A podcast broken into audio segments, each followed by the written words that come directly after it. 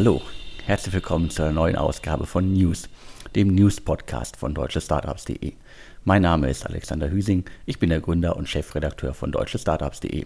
Erst einmal vielen Dank für die vielen Zuschriften. Ich hatte in den vergangenen Ausgaben ja förmlich um Feedback äh, gebettelt und äh, ihr habt mir geschrieben. Danke nochmals. Und äh, da war auf jeden Fall genug äh, drunter, das mich äh, motiviert, mit dem News-Podcast äh, weiterzumachen. Auch in den kommenden Wochen werde ich weiter am Format feilen mit eurer Hilfe und äh, schreibt mir weiter an podcast.deutsche-startups.de, wie euch der Podcast gefällt, ob er euch gefällt, was ihr euch wünscht, was ich weglassen soll, was ich ergänzen soll und so weiter. Also hier nochmal die Bitte, schreibt mir. Bevor es zu den Inhalten geht, hier noch eine Unterbrechung in eigener Sache. Schaut euch bitte einmal unseren neuen Newsletter, den Startup Radar, an. Der Startup Radar bietet jede Woche bis zu 15 Startups, neue, frische, brandneue Startups, die hoffentlich noch nicht jeder kennt. Das Ganze könnt ihr direkt äh, abonnieren. Die Infos zum äh, Newsletter findet ihr alle in den Infos zum Podcast auf den jeweiligen Plattformen. Jetzt aber los mit den äh, News. Zuerst werfen wir einen Blick auf äh, Tier Mobility, ein E-Scooter-Anbieter aus Berlin, wenn nicht sogar der führende E-Scooter-Anbieter in Berlin, von Laurens Leuschner gegründet war zuletzt auch oft Thema im Insider-Podcast. Das Unternehmen gerade erst äh, hatte das Startup seine Finanzierungsrunde erweitert, sind weitere 40 Millionen in äh, Tiermobility geflossen. Dann gab es noch eine kleine Meldung bei den Kollegen von Business Insider. T-Mobility hat die britische Firma PushMe Bike übernommen. Das ist ein Hersteller von austauschbaren Batterien. Also spannendes Thema für äh, Tier. Batterien sind ja nun mal, ich will nicht sagen die Schwachstelle, aber doch eines der Knackpunkte bei Tier Mobility. Die E-Scooter müssen ähm, täglich äh, aufgeladen werden und so weiter. Das heißt, mit äh, Push Me Bike äh, gibt es da vielleicht bald eine Lösung und äh, das Unternehmen treibt das Thema weiter voran. So, jetzt aber die äh, tagesaktuelle News. Äh, T-Mobility übernimmt äh, das äh, gescheiterte E-Roller-Startup Coop die waren Ende des vergangenen Jahres abgeschaltet worden. Ist ein Unternehmen, das zu Bosch gehört und von BCK äh, Digital Ventures auf die Straße geschoben worden ist. 5000 äh, E-Roller hatten die auf der, auf der Straße, also E-Mopeds. Nicht zu verwechseln mit den E-Scootern, also den Tretrollern.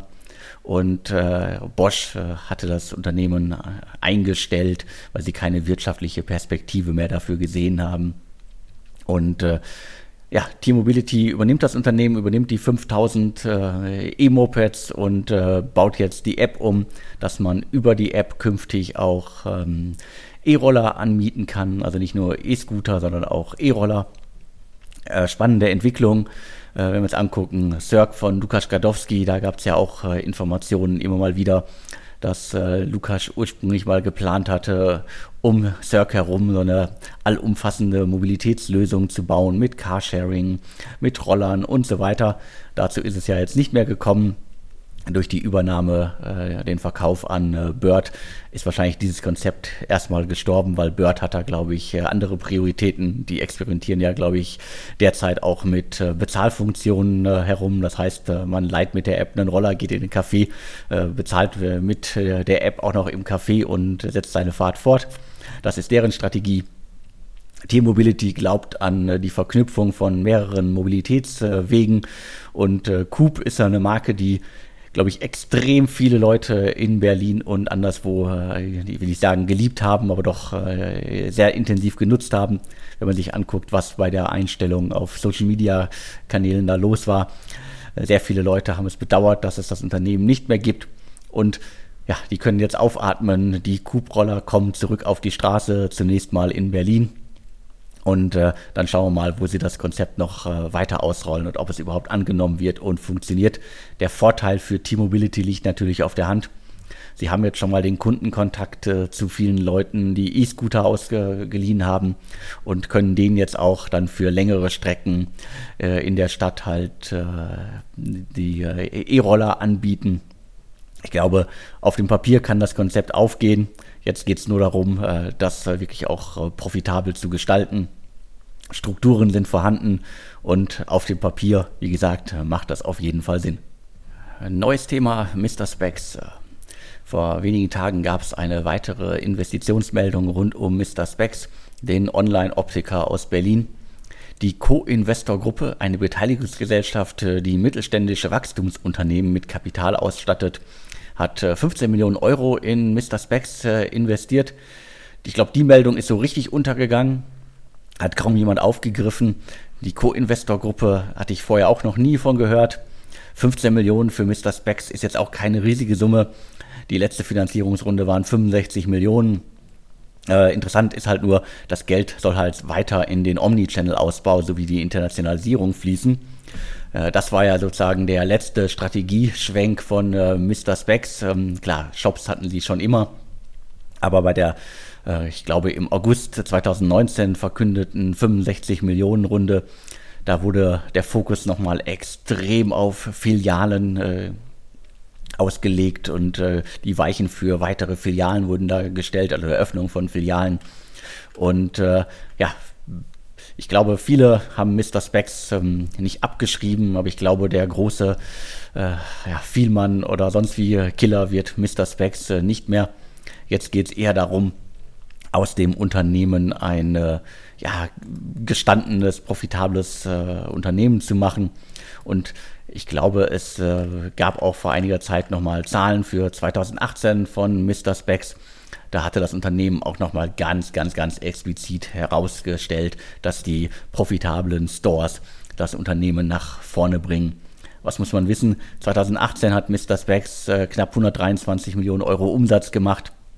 Äh, das EBITDA lag bei äh, minus äh, einer Million. Das sind schon mal gute Zahlen für Mr. Specs. Äh, in den Vorjahren äh, waren das deutlich größere Verluste, die das Unternehmen vor sich hergeschoben hat. Und äh, seit 2017 macht das Unternehmen über 100 Millionen Umsatz. Ich bin gespannt, wie es weitergeht. Ich hatte immer gehofft, dass aus Mr. Specs nochmal ein ganz, ganz großes Unternehmen wird mit 500 Millionen Umsatz, mit Ablegern in vielen Ländern äh, die Entwicklung zu den Filialen finde ich nicht ein bisschen na, traurig, aber doch halt ähm, ja anders. Äh, ich hatte mir anderes erhofft von dem Unternehmen, größere Offline, äh, Online-Komponente statt den Weg in die Offline-Welt. Aber so ist es halt. Da bleiben wir am Ball und verfolgen das alle, glaube ich, weiter gespannt, was aus Mr. Specs wird. Machen wir weiter mit äh, Work Genius ein äh, Unternehmen aus Hamburg, ähm, kann man als HR-Startup äh, beschreiben. 2012 äh, gegründet, hießen ursprünglich mal My Little Job. Da hatten wir in den vergangenen Jahren auch schon mehrmals äh, darüber berichtet, über das Unternehmen. Die haben jetzt äh, weiteres Geld äh, aufgenommen. Sieben Millionen US-Dollar sind äh, in das Unternehmen geflossen, unter anderem von Axel Sven äh, Springer. Das ist, äh, wenn ich richtig, jetzt richtig im Kopf habe, der Enkel von, äh, vom Springer-Gründer. Dann mehrere Business Angel und so weiter sind alle damit an Bord. Da waren 2018 schon mal 8,5 Millionen in dem Fall Euro geflossen und insgesamt kann das Unternehmen mittlerweile verkünden, dass 20 Millionen Dollar ins äh, Unternehmen geflossen sind, also stattliche Anzahl. Die haben auch schon äh, 75 Mitarbeiter. Ich glaube, WorkGenius ist eins der HR-Startups, das äh, weniger auf dem Schirm haben. Was machen die? Man kann es im Grunde als äh, Plattform zum Finden, Managen und Bezahlen von Freelancern beschreiben. Also das, was viele Unternehmen brauchen und äh, viele Unternehmen auch, glaube ich, Probleme haben, das Ganze immer intern abzuwickeln. Work Genius ist da die Plattform, die nicht nur beim äh, Finden hilft, sondern halt auch die ganzen Prozesse im Hintergrund abbildet. Also so eine, ich will nicht sagen 360-Grad-Lösung für Freelancer, aber es, es geht in die Richtung. Ich finde es erstaunlich, dass äh, Work Genius äh, mit 20 Millionen äh, Investment bisher so weit unter dem Szeneradar fliegt und ich glaube, das gilt es äh, zu ändern. Schaut euch also alle mal äh, Work Genius an und ähm, ich mache es auf jeden Fall nochmal. Jetzt habe ich noch äh, Store2Be für euch. Ein Startup, das sich als Buchungsplattform, Free Promotion, Pop-up und Aktionsflächen für Live-Marketing-Kampagnen und so weiter etabliert hat in den vergangenen Jahren. 2015 gegründet, da waren schon einige bekannte Investoren drin, unter anderem Hevella Capital, die IB Beteiligungsgesellschaft, Project A Ventures, aber auch Global Founders Capital und Atlantic Ventures. Und äh, jetzt ist mit äh, Signa Innovations ein äh, weiterer Investor an Bord gegangen. Äh, genaue Summe ist nicht bekannt. Es soll auf jeden Fall eine siebenstellige Summe sein, die die Investoren, also Signa und die Altinvestoren gemeinsam investieren in das PropTech was macht das äh, Startup äh, so spannend? Ich glaube, richtig spannend kann es jetzt in der Kombination mit äh, Signa werden. Das ist ja die Beteiligungsholding von ähm, äh, der Signa-Gruppe, also dem Unternehmen, das unter anderem hinter Karstadt, mittlerweile ja auch Galeria Kaufhof, KDW und so weiter steckt. Die haben glaube ich, viel Erfahrung im Immobiliensegment, im Handelssegment und ich glaube, da kann äh, Store2Be äh, hoffentlich äh, aufblühen und äh, dementsprechend, glaube ich, ein, ein guter Deal für Signa, ein guter Deal für Store2Be und äh, ich meine, das Startup sollte man auf jeden Fall weiter auf dem Schirm haben. Ich werde es auch weiter verfolgen. Zum Schluss äh, schauen wir nochmal auf den Green European Tech Fonds. Das ist ein neuer Fonds, hinter dem unter anderem Munich Venture Partners äh, steckt. Der Fonds ist ausgerichtet auf äh, Startups mit äh, nachhaltigen Ideen. Im Topf sind schon 250 Millionen Euro. Es können bis zu 400 Millionen werden, wenn sich der Fonds der Later Stage Initiative der französischen Regierung anschließt. Und ich finde auf jeden Fall eine großartige Meldung für die vielen Startups da draußen, die seit Jahren auf nachhaltige Ideen setzen Gerade in der Berliner Start-up-Szene sind ja zuletzt auch diverse Start-ups entstanden, die man so ein bisschen als äh, Klimaretter beschreiben kann. Also Softwarelösungen, äh, unter anderem mit äh, denen Unternehmen äh, feststellen können, wo wird hier eigentlich äh, CO2 verbraucht, wie viel und was können wir dagegen tun. Aber auch nachhaltige Mode ist, glaube ich, ein Trendthema. Da sehe ich auch jede Woche neue Start-ups. Und wenn Green European Tech äh, bis zu 400 Millionen in solche Ideen äh, stecken kann, dann ist das, glaube ich, für uns alle eine gute Meldung. Und äh, der Green European Tech äh, Fonds braucht deshalb viel mehr Aufmerksamkeit und ich hoffe, dass ihr euch das auch jetzt mal anschaut. Insgesamt war es ja in den vergangenen Tagen eine großartige Woche für die äh, VC-Welt. Also ich spreche ja schon seit äh, gefühlt jetzt äh, zwei Jahren von goldenen Zeiten für die Startups im Lande und diese goldenen Zeiten, die kann es geben, weil es halt auch goldene Zeiten für Investoren gibt, äh, sind. Warum? Also ich glaube, allein in den letzten Tagen haben äh, unter anderem halt äh, Bitcraft, Esports Ventures, ähm, Target Global, äh, Lakestar, Speed Invest und äh, Bitstone Capital neue Fonds verkündet. Äh, und der Reihe nach. Also äh, Bitcraft 140 äh, Millionen Dollar, um E-Sports-Unternehmen und Digital Entertainment-Firmen mit Kapital auszustatten. Target Global, Berliner Kapitalgeber, der auch schon äh, gut unterwegs ist, äh, in den letzten Monaten äh, viele Investments getätigt hat.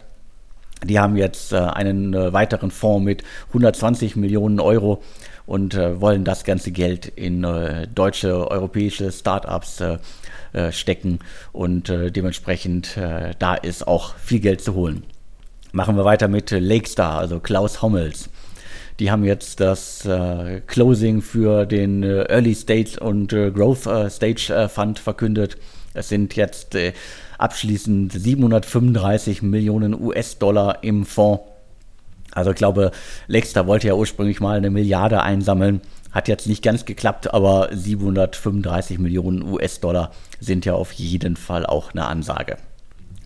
Dann äh, haben wir noch äh, Speed Invest, äh, Kapitalgeber aus Österreich, der auch sehr aktiv ist, hat jetzt auch einen weiteren Fonds aufgelegt und da geht es um 190 Millionen Euro. Zu guter Letzt bleibt noch Bitstone Capital, ein Kölner Kapitalgeber, der vor allem in PropTech und Construction Tech Themen investiert. Die haben jetzt auch gerade das First Closing ihres zweiten Fonds verkündet. Leider gibt es da keine Infos zur Größe des Fonds. Aber Bitstone Capital hat äh, zumindest in den vergangenen Jahren auch schon gefühlt ein Dutzend äh, Investments getätigt. Und ich hoffe sehr, dass äh, sie jetzt auch noch viele weitere Investments tätigen können und dass der Fonds auch eine signifikante Größe für äh, die Szene und äh, für das Team hat.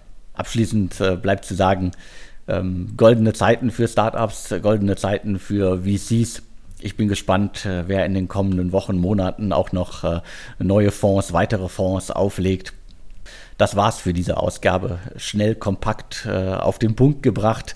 Ich möchte euch im News-Podcast immer auch einige Meldungen äh, auf den Schirm bringen, die im täglichen Nachrichtenrauschen ein bisschen untergehen. Ich hoffe, das ist mir mit dieser Ausgabe gelungen. Und wenn ihr wollt und äh, wenn ihr könnt, äh, dann hören wir uns äh, in der nächsten Insider-Ausgabe wieder oder in der nächsten äh, Folge von äh, News. Schreibt mir bitte, wie ihr den Podcast äh, fandet. ich freue mich sehr auf Reaktionen, Feedback und so weiter. Jetzt bleibt mir nur noch zu sagen, vielen Dank und tschüss.